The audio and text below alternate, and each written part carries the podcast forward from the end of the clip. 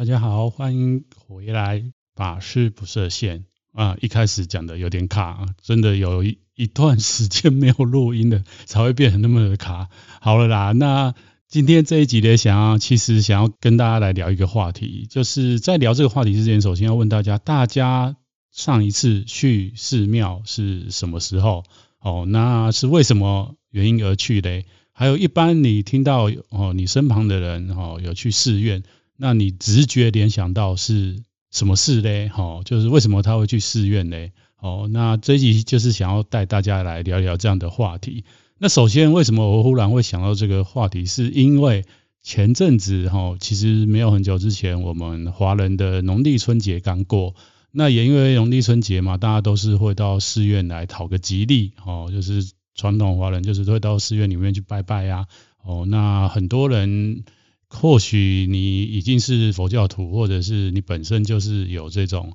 我们华人的信仰，就是会到庙里去点平安灯哦，或者是点很多的灯啊。那关于点灯的部分呢，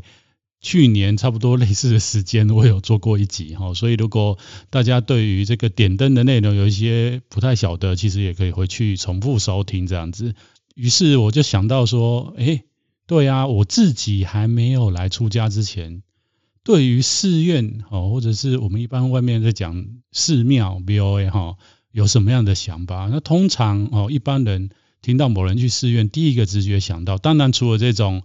我们说的这个华人的传统的节日，特别是像过年哦，就是大家都一定会到寺院去走。村哈，然后讨个吉祥，不然大部分就会觉得说，哎，你是不是最近发生了什么事情？哦，然后到寺院里面怎么样？哦，去求神啊，问卜啊，再不然就是家里有人往生的哈，那可能就会跟着长辈一起到寺院里面，为了替这个自己的亲人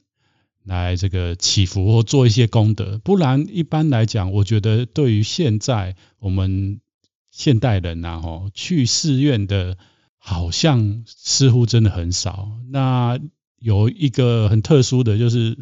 不用不用讲，就是如果你自己本身就是某个宗教的信徒，那你可能就会去。举例来说，像基督教徒，他们就一定会固定上教堂嘛，因为教堂会有这个崇拜，哈，会有所谓的礼拜，每个礼拜都要去上教会，哈，跟神祷告，或者是听。这个基督教宗教师哈，一些类似讲经这样子的活动，再不然就是像我们佛教哦，我知道收听我这个节目，大部分的同学啊，我们都是佛教徒，那我们都会到寺庙来做什么？哈，其实现在的寺庙跟古代的寺庙哈，还是有一些不一样。那我个人认为，现在的寺庙就更加的开放，然后现在的寺院为了要接引很多。一般社会大众，所以会开很多的活动。那我就讲了，现在的寺院，其实如果你是一个佛教徒，那你自己有常去的寺院，那那个寺院通常都是因为有一些活动，或者是有一些义工可以让你们去参与，所以你们会花时间到寺院去。不然对一般来讲，一般社会大众其实就真的像我说的哦，就是说你真的有事情，你才会去寺院。那那些事情可能都不是很好的事情。所以寺院如果没有对于没有接触宗教的朋友们来讲哦，寺院有的时候就是一种很奇怪的存在。那为什么会提到这样子呢？其实我就觉得蛮有趣的，蛮有趣的点是这样的啊，就是说像我们之前没有疫情的时候，大部分人应该都有出国旅游的经验。那依我来讲呢，曾经还蛮常去日本的，之前出家前就是蛮常去日本旅游的。哦，那。我也知道很多台湾的同学啊，我们到日本去，其实或多或少哈都会去看他们的寺庙哈寺院呐哈。那为什么会去看呢？因为就觉得那边很有氛围，很有 feel 哈。然后另外一个就是寺院里面就让你感觉到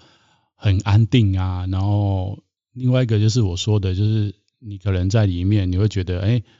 有受到这个神佛的加持，哈，就是日本寺院让你感觉到就是很亲近，然后哎，好像是一个观光的地方，哈。那为什么同样的寺院在我们华人的地区，你就会觉得哎，怎么好像呃呃可能有的同学不认同啊，就觉得寺院本来就是很清净的地方啊，为什么这些人会有这些想法？但是确实，我觉得像我自己还没有来学佛之前，哈，或者是没有来接触宗教之前，总是会觉得啊，寺院都是那一些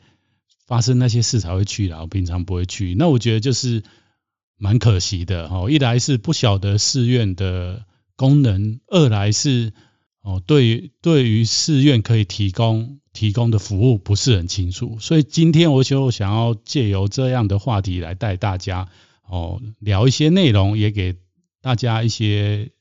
知识哦。那首先我刚刚前面就是有时候讲讲话的时候就有点卡，就是说哎，寺院还是寺庙哈？那现在我不知道大家就是在外面看到一些宗教建筑哦，特别是东方的宗教建筑，你会怎么称呼嘞？哦，那我知道可能有人会讲。还有一个词就是叫宫庙哈，那一般来讲，宫庙是比较属于道教的哦。那再再回到佛教里面来讲，其实佛教的修行人所住的地方哈，最早在佛陀时代，就是在印度那时候嘞，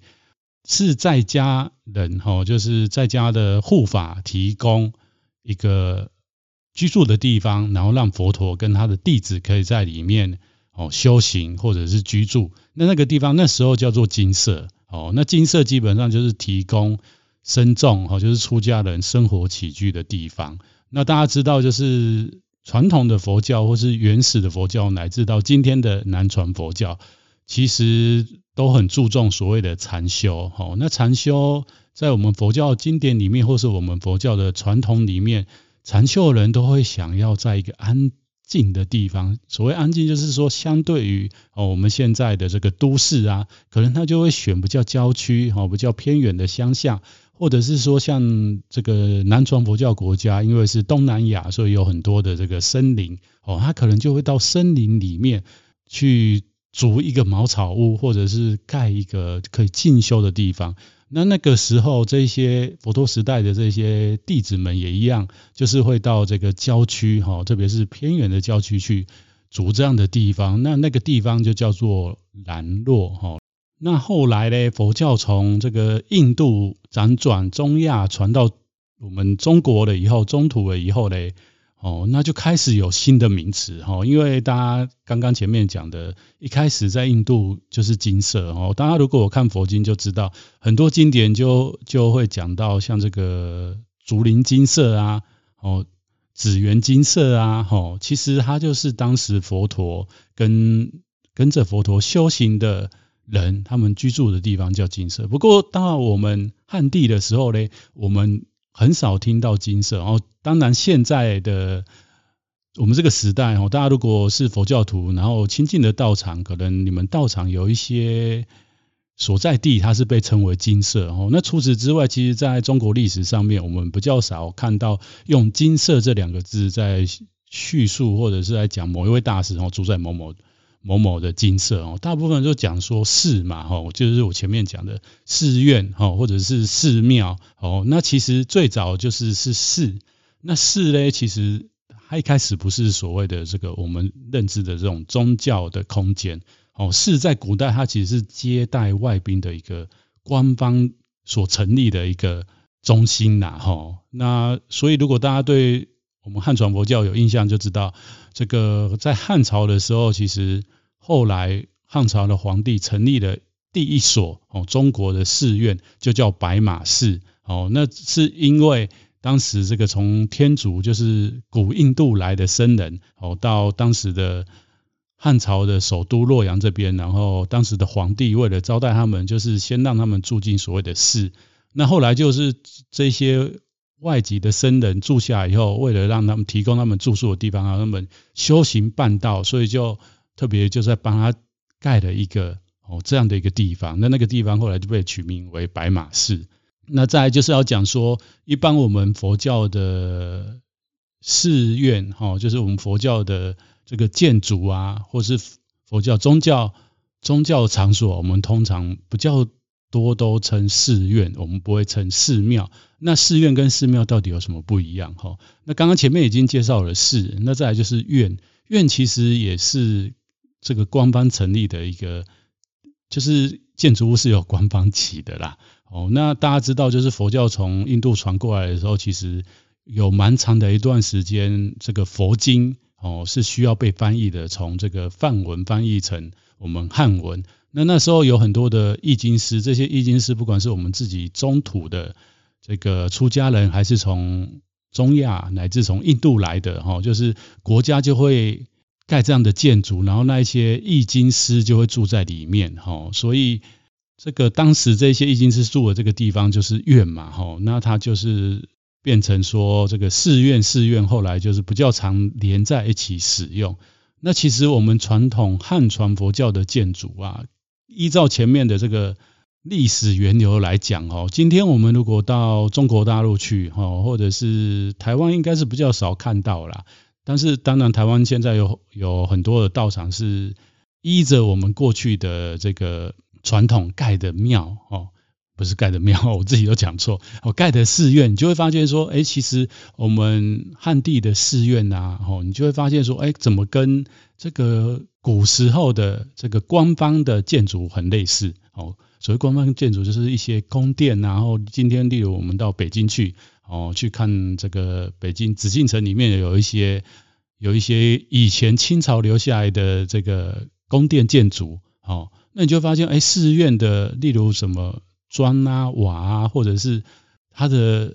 布置啊，建筑物的布置，怎么那么像古代的这个官方的建筑？原因就是，哦，我前面讲的，最早的寺是官方的建筑，哦，那后来当然就是官方替这一些远道而来的僧人，哦，盖的房子就会类似那个样子嘛，哦，当然不可能就是随便给他乱盖，或者是。或者是这个印度用它的模式哈，在我们旱地，然后起一个印度式的房子吼，在古代基本上不叫不可能呐哈，就是这样。于是呢，就是在我们汉传里面，其实诶，总归的来讲，佛教的宗教建筑哦，或者是宗教的场所嘞，我们就会有几个名词哦，哈，就除了我前面讲的这个从最原始的。印度时代的这个精舍，还有兰若，哈，兰若就是一个偏远然后禅修的一个地方。再来就是我说的这个寺院，还有我们常常听到，例如庵，哈，庵其实也是一个佛教的宗教场所。那通常庵就是不叫巧的寺院。那或许有的听众朋友都听过所谓的这个。以前人家讲的这个比丘尼住的地方，哦，就尼姑庵，哈。当然，我们现在比较少去用这个词啦，因为有人就觉得这这个是贬义啊，哈，是歧视啊，哈。所以我们现在真的就比较少说什么尼姑庵。不过确实哦，哦，就是庵这个，其实它只是在形容哦这个宗教建筑，它相对于寺院来讲，它是比较小的一个宗教建筑，哈。那它里面住的这个修行的人也比较少，哦，所以就是庵。再来就是我们常常听到道场、道场这样的词，哈，就是佛教我们也常常会形容我们的宗教建筑，哦，不是宗教建筑，就是我们的这个场所嘞，就是称为道场，哈。还有一个很特别，就是因为我们汉传佛教一个非常重要的宗派叫做净土宗，哈。那净土宗修行净土的这些祖师大德啊，通常就是会聚集一群人在那边修行所谓的这个念佛法门。哦，那因为净土很强调就是莲花的意象，所以会把这个结色的地方称为莲社。哦，所以莲社有一些宗呃这个佛教的宗教场所，就会把它称为莲社。好像在台湾非常有名的就是这个台中莲社。早期台湾修净土法门的很多的。不管是出家众或者是在家居士，都跟这个李炳南老居士很有因缘。那李炳南老居士当时就是在台中这个地方，所以他他当时的这个在台中的这个道场就被称为莲社哈，就是中部这边哦很重要的一个佛教的文化中心呐哈。那刚刚前面讲的就是通常我们是讲寺院啊，不讲寺庙，为什么不？为什么没有讲庙嘞？哈，因为其实认真来讲，庙啊，它是它的定义是古代王家哦祭祖的宫室哦，所以一般来讲，我们不宜将这个寺院跟就是寺跟庙来混合使用哦。那或许你会说，哎，很多传统的寺院里面都有这个给一般信众哦放这个他们家族里面人往生了以后哦放牌位。哦。但是庙对于我们华人来讲，它是有严格定义，它主要是讲王族哦，哈，就是王家祭祀的这个放这些王族的哦先代人的牌位的地方才叫庙哦。那一般民众是。我们是没有资格说这个庙的。当然，在现在这个时代，你会说现在这个时代还又不是以前的威权时代哦。那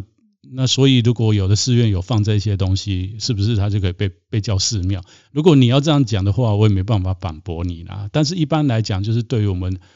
这个正信的佛教来讲，哈，我们不叫不会称呼我们的居住的地方也好，哦，或者是我们的这个。布教的场所哦，叫做寺庙，我们通常会叫寺院哦。大家给大家有一个这样的概念。再来就是说，我们汉传佛教寺院有很特别的建筑的格式哦，就是不知道大家有没有听过，就是所谓的七堂伽蓝哦。七堂伽伽堂，顾名思义，就是说在我们的寺院里面会有七个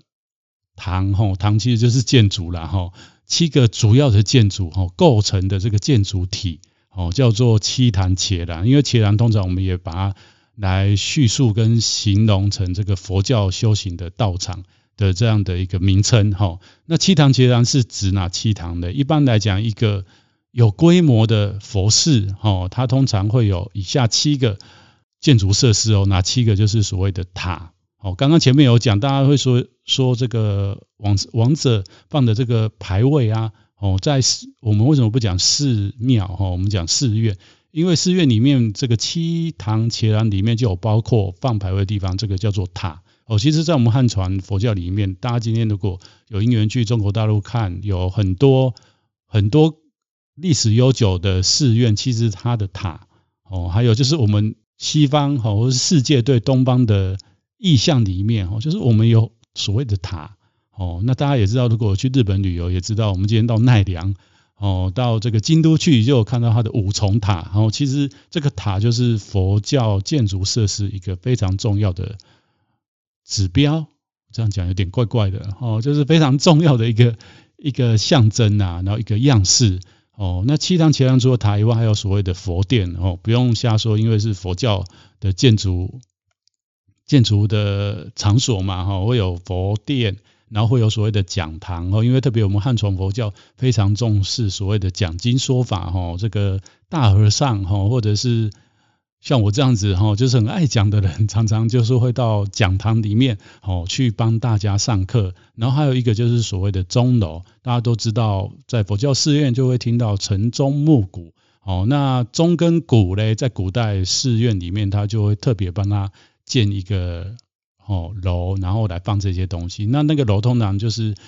哎，只有屋顶啊，吼，然后不会有那个墙壁啦。因为你打了以后，你只有有墙壁在里面，可能它声音就会被局限在里面。所以钟楼通常就是它可能会是在寺院的两旁，吼的上面。那再来就是还有所谓的藏经阁、僧房跟食堂，哦，这样七样的建筑物。结合起来，哦，就会变得非常有规模的一座寺院哦哦。那另外就是因为我们汉传比较特别，就是我们的禅宗。我们后来唐朝以后，禅宗非常的兴盛哦，到整个我们汉地哦，到处都有所谓的禅宗的寺院。那前面有讲，就是说我们汉传名称里面有一个叫，刚刚我忘记有没有讲诶，没关系，再补充一下，就是有一个很特殊的名词叫丛林。哦，那不晓得大家听众朋友有没有听过“丛林”这个词？哦，那丛林不是我们讲的那个 jungle 啦，哈，就是就是在野外的那个丛林，哈，就是丛林。我们佛教用用词就是禅宗的大的寺院，我们都叫做丛林。为什么叫丛林呢？是因为哦，有很多为了要跟这个丛林住持的这位禅师，哦，已经开悟了，已经有修有证的。大善知识求法就会来到这个丛林里面，怎么样？哦，一起修行。那非常多的人来，哦，那就很像很多的树嘛，哦，到这里一起跟着这个寺院的作息，然后用功办道，就是为了要早日的哦悟得这个佛法，哦，真正的真实相，哦，所以就是在禅宗的寺院，我们通常比较大的寺院，我们就会用一个名称叫丛林。哦，那丛林的七堂伽蓝。哦，它的内容就跟刚刚前面讲的不太一样哦。哦，这个禅宗通常七堂是哪七堂？就是有佛殿、法堂、僧堂、库房、三门，还有西境跟浴室。哦，那里面有几个名词，稍微在这边可以解释一下，也让大家有一些概念。我前面有讲过佛殿，不用讲，就是佛教寺院一定有这个放佛像的地方，哈，大殿，哈，佛佛殿。那法堂就是其实有点像前面讲的这个讲堂，哦，就是这个和尚说法的地方，就是法堂。那僧堂基本上就是僧众住的地方。那库房呢？因为大家知道那么多人住在一个寺院，一定。怎么样？日常生活有很多吃喝拉撒都在同样一个地方嘛。那吃啊，就一定要放很多东西呀。哦，像古代也没有像现在有电力呀。哦，烧东西啊，例如冬天啊，哦，可能有一些住的地方也要取暖呐。哦，厨房更不用说嘛。哦，那于是就是需要有库房，就是存放存放这些物资的地方。哈，那再来就是山门，山门大家知道山门的意思吗？如果接触佛教的同学应该知道了，就是。我们要到寺院，通常都会经过一个大门，哈，那那个大门通常我们叫做山门，哦，那山门是一二三的山，哈，不是山上的山，哈，诶，我这样子讲，只听声音，不知道大家分辨得出来吗？哈，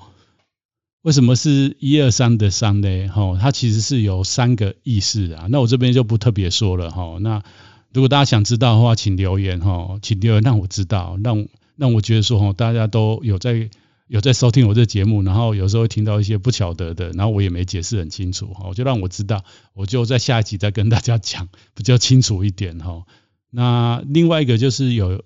前面讲到这个西境，西境就是净房啦，哦什么叫净房？就是上厕所的地方啦。那为什么叫西境呢？这样子顾名思义，大家就知道，通常它就是在它会盖在西寺院的西侧，哈。这样子，然后还有一个就是浴室，我前面讲的嘛，哦，因为很多人聚集的寺院，哦，很多人要来这边嗯修行，哦，所以它相对来讲跟一般的寺院来讲，它居住的空间啊居住的功能就要更扩大，所以你就会发现说，哎，禅宗的寺院怎么哦，这个七堂里面有很多堂是跟我们寺院。居住的空间有关系。哦，原因就是在这里哈，就是禅宗的为什么会被叫丛林，就是非常多人居住在这个地方。哦，跟一般的寺院不不叫不一样。哦，一般的寺院所谓一般寺院，就是因为中国有其他的宗派嘛，有些宗派是比较偏理论的哦，或是偏一些呃知识的哈、哲学的哈，那他们可能相对来讲哈，僧众不是每个人都喜欢读书哈，然后也不是每个人都。很需需要哈，还有加上这个寺院也不不见得有那么大的财力可以负担哈那么多的出家众哈。那丛林一般来讲哈，可能有一些规矩或规范哦。那加上这个，它之所以能成为丛林，毕竟一定是有很多的护法去护持这个地方，它才会变成一个丛林嘛哈。这个大的禅宗的寺院哦，那就讲到寺院的功能，大家这样。听我这样一路讲下来，好像没有讲到寺院的功能哈。其实认真来讲，为什么为什么会被称为寺院？大家知道，就是在寺院里面其实是有住着人的哦。啊，住什么人？就是像我啦哈，这个来出家来修行的人哈。这个以现在的名词来讲，就是宗教师。所以在寺院里面，其实有一个非常重要的功能，就是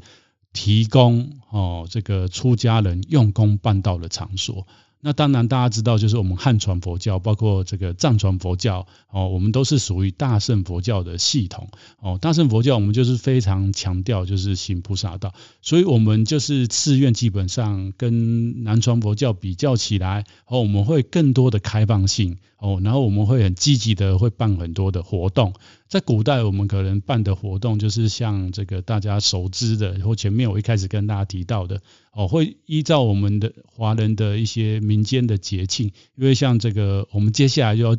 到三四月要进入所谓的清明嘛，哦，清明就要祭祖，那古代的汉传佛教寺院也是一样，这个时候就会开始有很多的所谓的法会。哦，那现在的寺院也是一样。那除了这些法会，或者像过年哈，过年大家也喜欢到庙里面哈，寺院里面是因为哦，寺院都会布置一些像灯笼哦这样的东西，非常的哦有氛围哈，让大家还可以感受到哦以前我们我们华人是怎么样子在过这些日子。哦，那现在的庆祝方式就不一样哦，不叫不容易看到这些意象哈，所以寺院就是这些除了传统民俗的这些东西以外，还有刚刚前面讲的这种呃生老病死的东西以外的哦，那其实大乘佛教里面寺院还有一个非常重要的功能，就是有教育性哦，它它会有办很多的课程啊，然后有很多的训练啊，哦，然后。大家都可以到里面。那另外一个就是寺院，其实也是也是一个心灵的中心。就是我前面讲，很多人当他生命有苦难的时候，他第一个想到了。然哦，在古代他第一个想到的确实是寺院。哦，当然现今社会可能就不是啊，因为现在我们有所谓的这个医疗的机构。哦，那有心理医疗这一块，有心理智商这一块。哦，大家可能就是会去找那一边，不一定会来这个宗教的场所。不过在古代。宗教的场所，哦，它除了是一个文化的中心以外，另外一个也是一个心灵的中心。所以寺院哈，它其实是相对的，是有非常多的功能性哦，然后也非常多元。那我记得我曾经在几年前参加过这个台湾这边文化部吗？哈。应该不是文化局的，然后地地方政府还是文化局，应该是文化部中央的文化部办的一个活动哦。它的名称，这个讲这个研讨会的名称叫做寺院是座博物馆哦。当时我看到这个，我就非常的有兴趣。然后哎，我在想说，对啊，寺院我是住在里面的，可是我从来没有想到寺院是博物馆这样的概念哦。那当然，他这个课程他找了很多的这个民俗的专家、建筑的专家哦，然后来还有一些学者来帮我们上课。那就提到一个观念，其实放租今天全世界，不管是东方还是西方，哦，你就会发现这个地表面上啊，地表面上这个宗教建筑哦，如果有历史的宗教建筑，其实它真的就是个宝哦。怎么说？就是我刚刚讲的。过去的人到这些宗教场所里面来，是因为他们心灵上的需求之外，还有这个宗教的场所通常都是扮演着这个教化的功能哦，特别是道德上面的教化哦。那所以呢，这个寺院里面都会有很多所谓的，不管是物质上面的，还是非物质上面的这些。